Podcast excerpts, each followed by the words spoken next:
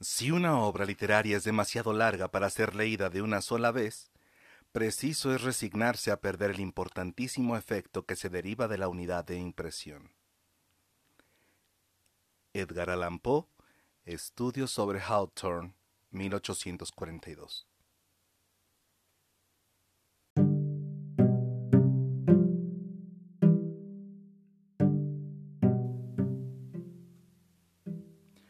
Hola, ¿qué tal, mundos posibles? Yo soy Jorge Ursúa, soy profesor de literatura y les doy la bienvenida a este decimosegundo episodio de Cuento Luego Existo, un podcast que tiene la intención de fomentar la lectura de la obra cuentística de diversos autores.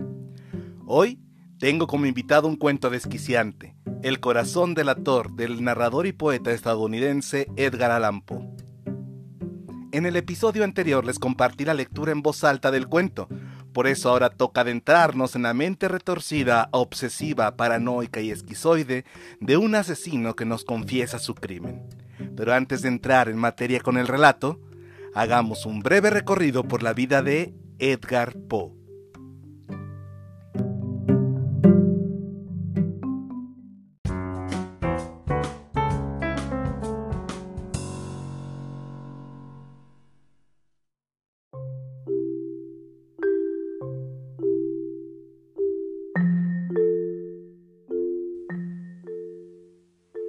Edgar Allan Poe nació el 19 de enero de 1809 en la ciudad de Boston. Pronto sufrió el abandono de su padre y la muerte de su madre a causa de la tuberculosis.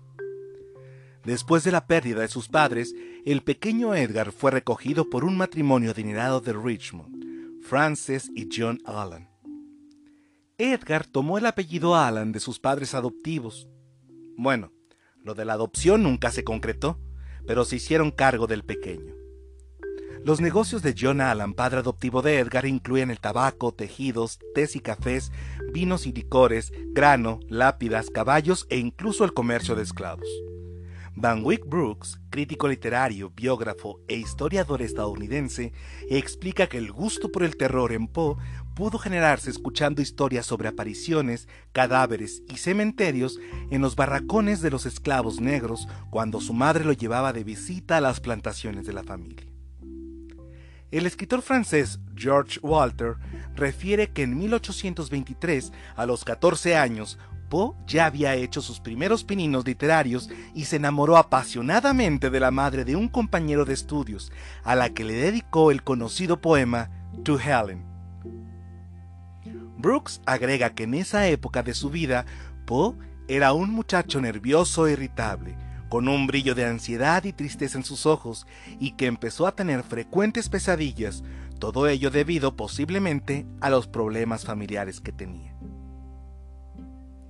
A los 16 años tuvo un romance con Sarah Elmira Royster, quien reaparecería al final de su vida. En una carta a un amigo, Elmira describe a Edgar de la siguiente manera. Era un muchacho muy guapo, no muy hablador, de conversación agradable, pero de comportamiento más bien triste. Nunca hablaba de sus padres, estaba muy ligado a la señora Allan, así como ella a él. Era entusiasta, impulsivo, no soportaba la menor grosería verbal. Para 1926, Edgar Allan Poe se matriculó en la Universidad de Virginia para estudiar lenguas. Posteriormente, se alistó en el ejército como soldado raso bajo el nombre de Edgar A. Perry, y aunque apenas tenía 18 años, para poder entrar fingió tener 22. Las relaciones de Edgar con los Allan se rompieron en esa época, debido a las continuas desavenencias con su padrastro, quien a menudo ignoró sus peticiones de ayuda. Herbie Allen, escritor estadounidense, relata que en esta época Edgar Allan Poe empezó con juegos de apuestas por su necesidad de conseguir dinero extra para mantenerse. Julio Cortázar agrega que también es en esta época en la que por primera vez se relaciona a Edgar Allan Poe con el alcoholismo. La carrera literaria de Edgar Allan Poe se inició con un libro de poemas, Tamer Lane y otros poemas de 1827 y fue firmado por un bostoniano, pero el libro no tuvo eco ni relevancia alguna para la crítica. En febrero de 1829 falleció su madre adoptiva, pero nadie le avisó a Edgar de la grave enfermedad que la quejaba. Poe solo pudo acudir a su casa al día siguiente del funeral. Frente a su tumba no pudo resistir el dolor y cayó inanimado, según la versión de Julio Cortázar en su introducción al libro de cuentos. Después del dolor de la pérdida, su padre adoptivo John Allan accedió finalmente a ayudar a Edgar a obtener el licenciamiento, aunque con la condición de que se enlistara en la Academia Militar de West Point. Antes de marchar a la milicia en West Point, Edgar Allan Poe se trasladó a Baltimore para pasar un tiempo con su tía viuda María Clem, hermana de su padre, con la hija Virginia Elisa Clem, prima del poeta y quien después se convertiría en su esposa también con su hermano William Henry y su abuela Elizabeth Carnes Poe. Otro de los estudiosos de Edgar Allan Poe, Cornelius Kay, cuenta que en octubre de 1830 John Allan se casó en segundas nupcias con Louisa Patterson. La relación entre Edgar y John, su padre adoptivo, empeoró todavía más hasta fracturarse por completo. En una carta fechada el 18 de noviembre de 1831, escrita por Edgar hacia su padre, se asoman las circunstancias difíciles en las que se encontraba económicamente. Dice Edgar, Querido padre, estoy seguro de que a la vista de mi situación de miseria no me dejará abandonado.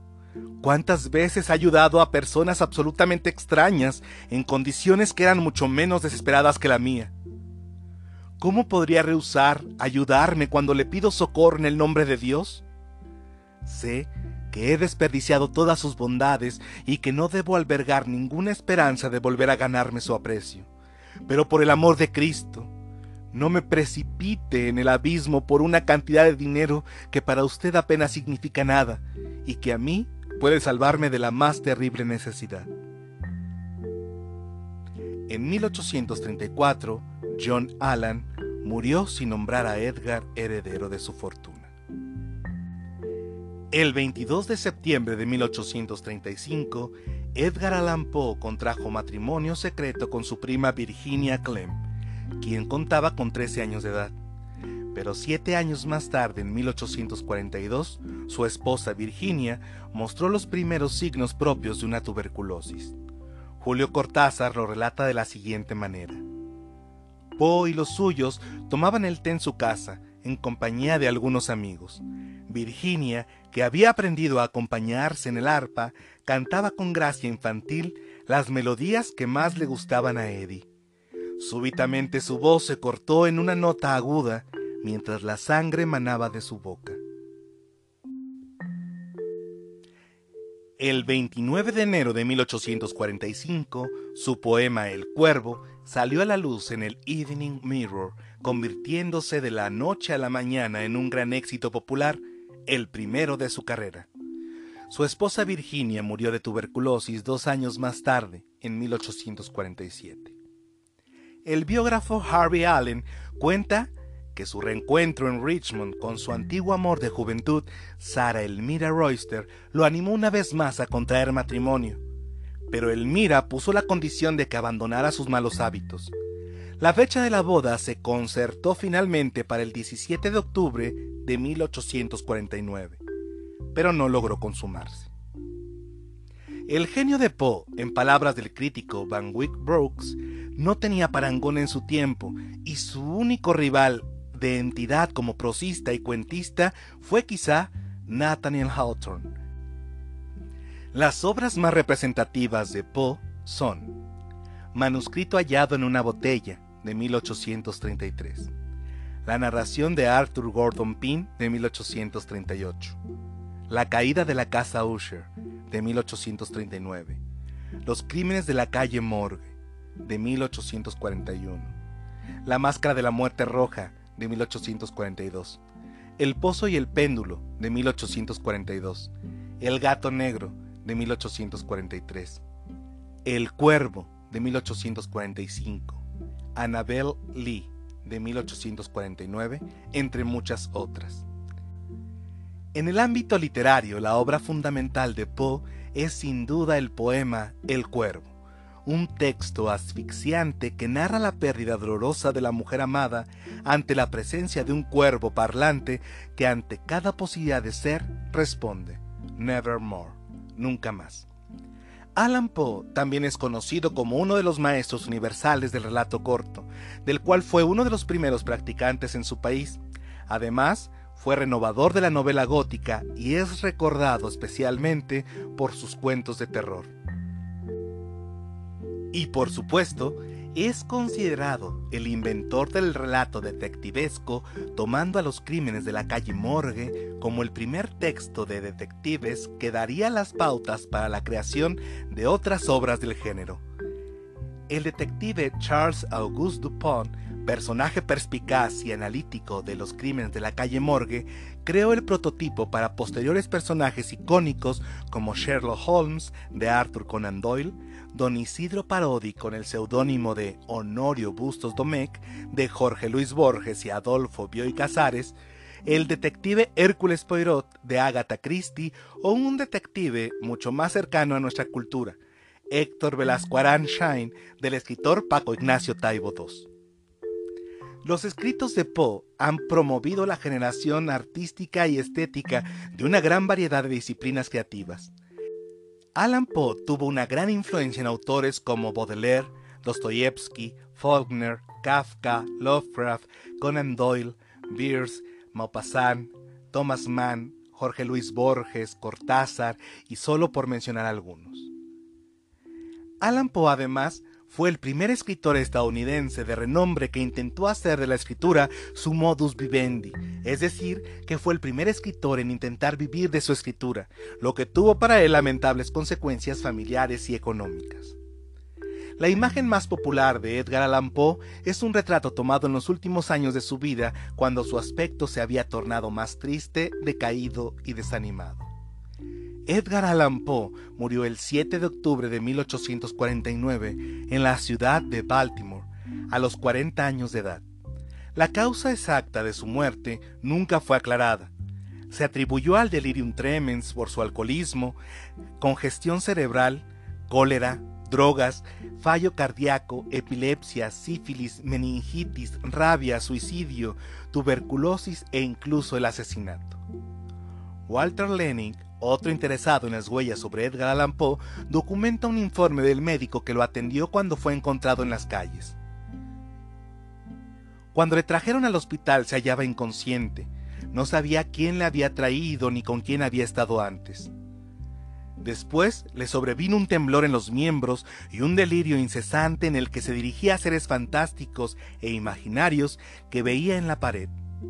La cara estaba pálida y el cuerpo cubierto de sudor. Debilitado por los esfuerzos, se quedó más tranquilo y parecía dormitar. Sobre las cinco, volvió la cabeza hacia un lado y dijo, Dios ayude a mi pobre alma. Y expiró.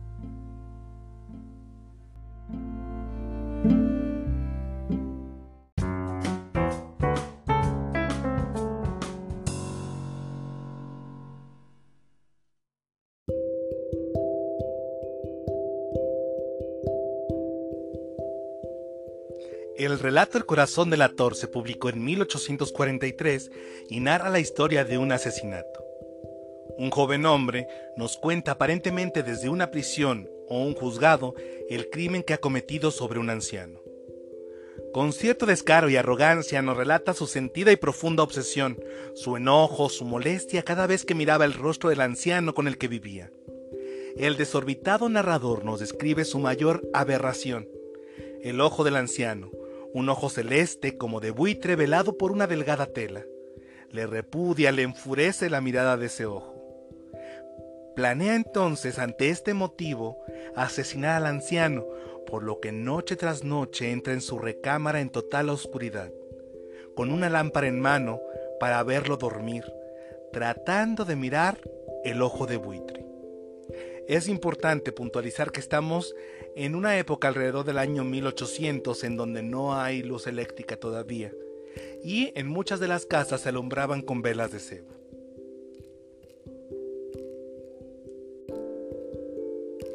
En la séptima noche en que el desquiciado protagonista vigila el sueño del anciano, Este lo oye y despierta. Entonces se abalanza sobre el viejo para asfixiarlo. El último destello de vida del anciano es un zumbido de su corazón, latidos semejantes al ruido de un reloj envuelto en algodón.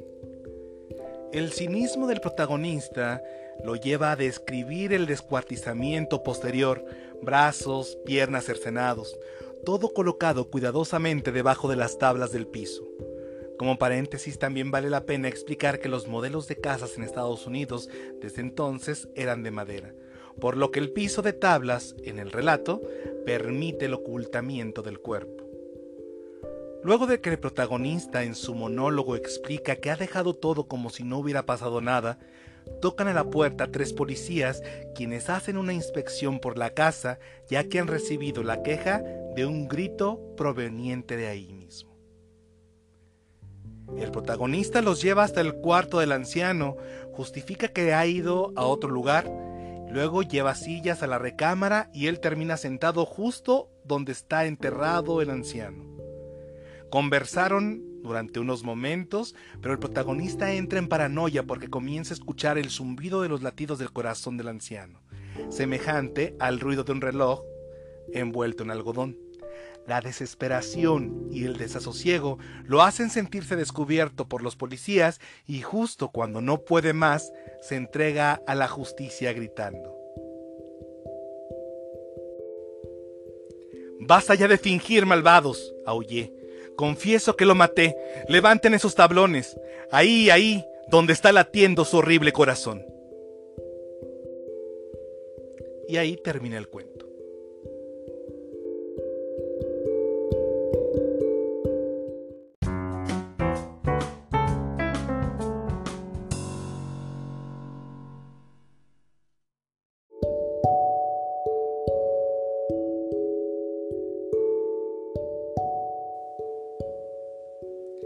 Para Edgar Allan Poe, los cuentos cortos no debían de llevar al lector más de una hora de lectura. A eso le llamó tener una unidad de impresión. Esto significa que un cuento que se puede leer durante un periodo muy corto, es decir, menos de una hora, permite que quien lea capte una impresión total, global de la historia. Es decir, que de un solo golpe logra entender esa totalidad. Esto, por supuesto, diferenciará al cuento de la novela, pues la extensión de la novela va a permitir pues profundizar muchísimo más, entender mejor a los personajes porque hay también profundidad en su psique y también hay un desarrollo de múltiples versiones de las acciones y de las descripciones que se van dando. La primera vez que leí El corazón del actor de Edgar Allan Poe, quedé impactado con el discurso del aturdido protagonista del cuento Elegí este relato porque le ha fascinado a generaciones y generaciones de alumnos que he tenido, porque es uno de los relatos más envolventes y desequilibrados de la literatura, porque se presta bastante a la lectura en voz alta y porque es otro de los clásicos imperdibles. En el comentario del día de hoy quiero centrarme en dos aspectos. Uno, en la estructura del cuento, en la estructura criminal de, este cuento y en los símbolos que representan un eje y que dan un sentido profundo al texto. Empezaremos por plantearnos algunas preguntas al, respecto del personaje principal, este personaje eh, abrumador, este desquiciante sujeto que ha cometido un asesinato. ¿Quién es? ¿Dónde está en el momento en que está narrando los hechos? ¿Qué hacía en la casa del anciano? ¿Por qué busca defender su cordura? ¿Qué lo motiva a cometer el crimen? ¿Siente culpa del asesinato? Y nos podríamos plantear muchísimas otras más, ¿no? Pero la personalidad que logra configurarse en este complejo personaje del corazón del actor es asombrosa, inquietante y terrorífica. La fluidez de su discurso nos va envolviendo, nos inquieta, nos involucra y nos manipula como si fuéramos parte de un juicio en donde se pone a discusión su cordura. La estructura del cuento criminal es muy muy clara. Hay un motivo, un modus operandi, es decir, una planeación y una ejecución del acto criminal, y finalmente una revelación o descubrimiento del crimen. Identifiquemos estas partes en el cuento El corazón del actor para tener un panorama mucho más amplio en la comprensión del propio texto. Primero identifiquemos cuál es el motivo, qué es lo que lleva al narrador a cometer el crimen sobre el anciano. La relación que hay entre los personajes aparentemente es cordial, servil, de compañía. El narrador expresamente dice que no le interesa su dinero. El anciano jamás le había hecho nada malo jamás lo había insultado y además siente un afecto por él. Lo que lo motiva a cometer el asesinato es su ojo, su ojo como de buitre, un ojo celeste velado por una tela, es como lo describe, un ojo que lo perturba, que lo desequilibra. Y es fundamental entender que la figura del ojo simboliza aquello que es visto, lo que se observa, la vigilancia, el acecho. El ojo es símbolo en cierta medida de la conciencia vigilante. Dentro de la cultura occidental el ojo representa una imagen también de Dios, omnipresente, todo lo ve, todo lo sabe. El ojo que todo lo ve es un ojo justiciero y moral, una presencia que reprime las perversiones individuales. En ese sentido, el ojo del anciano, que además se describe como el de un buitre, como el de un animal carroñero que está al acecho de su objetivo, un objetivo putrefacto, es también un ojo que reprime los demonios internos de este personaje. La sensación de hastío del narrador, lo que lo abruma es su acecho. Se siente ante la mirada descubierto en sus retorcidos pensamientos, por eso lo quiere acribillar, anular, deshacerse de él. Aquí toda esta primera parte tiene que ver con el motivo, qué es lo que motiva al sujeto a llevar su crimen. Vamos ahora a entrar en una segunda parte de la estructura textual que tiene que ver con el modus operandi del crimen. Y en este sentido es la manera en que se llevó a cabo el crimen, tanto la planeación, la ejecución y el encubrimiento del cuerpo en este caso. Esta parte que está relacionada con la ejecución del asesinato es importante en el corazón del actor porque el personaje narrador nos va involucrando. Como lectores suponemos que el narrador está confesando ante varias personas su crimen. Esto lo identificamos por el plural que utiliza en su discurso. Escuchen, observen, ustedes suponen que yo, bla, bla, bla. El modus operandi comprende una planeación de varios días antes de ejecutar en este asesinato, en los cuales todas las noches, en plena oscuridad y acompañado de una lámpara de rejillas, invade el cuarto del anciano para encontrarse con su ojo de buitre. Es interesante que sea en la oscuridad la acechanza del ojo de buitre del anciano, pues es el momento en que el ojo pierde toda visibilidad. Es en la oscuridad en que lo oculto, lo misterioso, lo velado está a salvo. Es en la oscuridad en la que el narrador se siente tranquilo, con determinación. Y es en la oscuridad en la que actúa y lleva a cabo el asesinato. Lo hace con tanta meticulosidad, con tanta precisión, que nos asombra, nos aterra su frialdad y su modo de proceder. El terror en su máxima expresión está en el momento en que el narrador ejecuta sangre fría al, anciano, lo asfixia hasta que su corazón deja de latir, su cuerpo es desmembrado y depositado debajo del piso. Los latidos del corazón del anciano se escuchan apagarse como el tic-tac de un reloj envuelto en algodón y de este símbolo me ocuparé mucho más adelante. ¿Qué causa el terror en el cuento? Las acciones del narrador con tanta frialdad, pero también su desequilibrio mental. Eso lo refuerza, la distorsión que tiene de los hechos, las alucinaciones auditivas nos van perturbando y por supuesto la posibilidad de presenciarlo, la posibilidad de ocupar el lugar del anciano. Para Lovecraft, otro de los íconos de la literatura de terror, eh, Poe hizo lo que nadie había o podría haber hecho jamás y a él le debemos la historia de terror contemporánea en su estado final y perfeccionado. Y finalmente, en esa estructura del cuento, viene la revelación o descubrimiento del crimen. Para hablar de este último momento es necesario retomar el cuestionamiento de la cordura del narrador. ¿Es un hombre cuerdo o loco?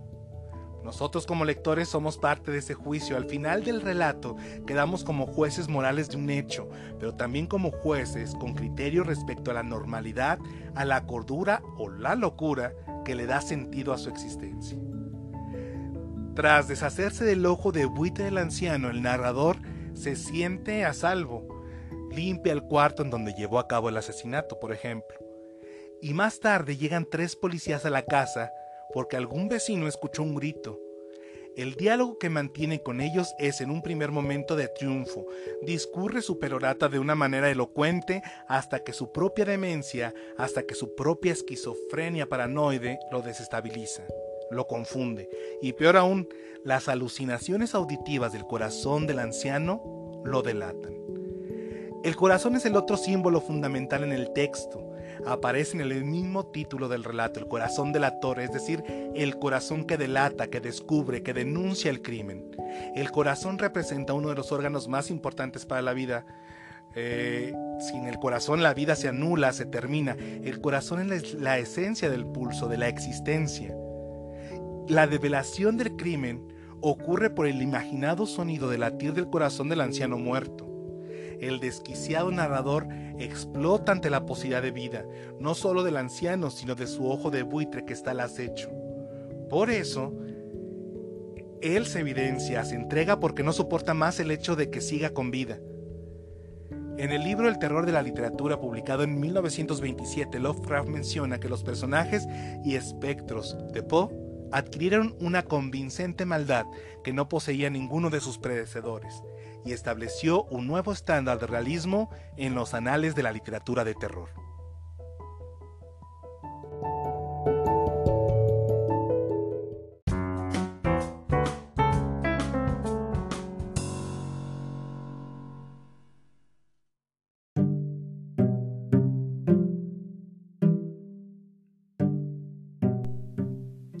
La obra de Edgar Allan Poe es muy atractiva para los adolescentes y jóvenes que están descubriendo la fascinación por la literatura. Los escenarios, los personajes y el ambiente que logra en sus cuentos nos sumergen a imaginarlo todo, a vivirlo, a estar allí entre la angustia, el miedo y el terror. Te recomiendo acercarte a la obra cuentística de este escritor estadounidense que sentó las bases del cuento moderno. No me puedo despedir sin antes compartirles mis narraciones extraordinarias favoritas de este autor, además del corazón del actor. Número 1. Les recomiendo Los Crímenes de la calle Morgue, el primer relato detectivesco en la literatura. Número 2. El entierro prematuro. Es una serie de historias de gente que ha sido enterrada viva y la desesperación que sienten ante el suceso. Número 3.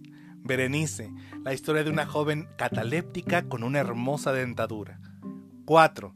El retrato oval, la historia apasionada del origen de una pintura del retrato de una mujer. Número 5. El gato negro, otro clásico de la literatura de terror de Edgar Allan Poe acerca de la vida miserable de un hombre alcohólico abrumado por la presencia de un gato negro. Gracias por acompañarme en este episodio de Cuento Luego Existo. Si te gustó este podcast, te invito a que lo compartas. Y si tienes alguna sugerencia para próximos episodios, escríbeme a luegoexistocuento.gmail.com. Te invito a que me sigas en los laberintos de la imaginación para que podamos seguir existiendo en las palabras. Hasta la próxima.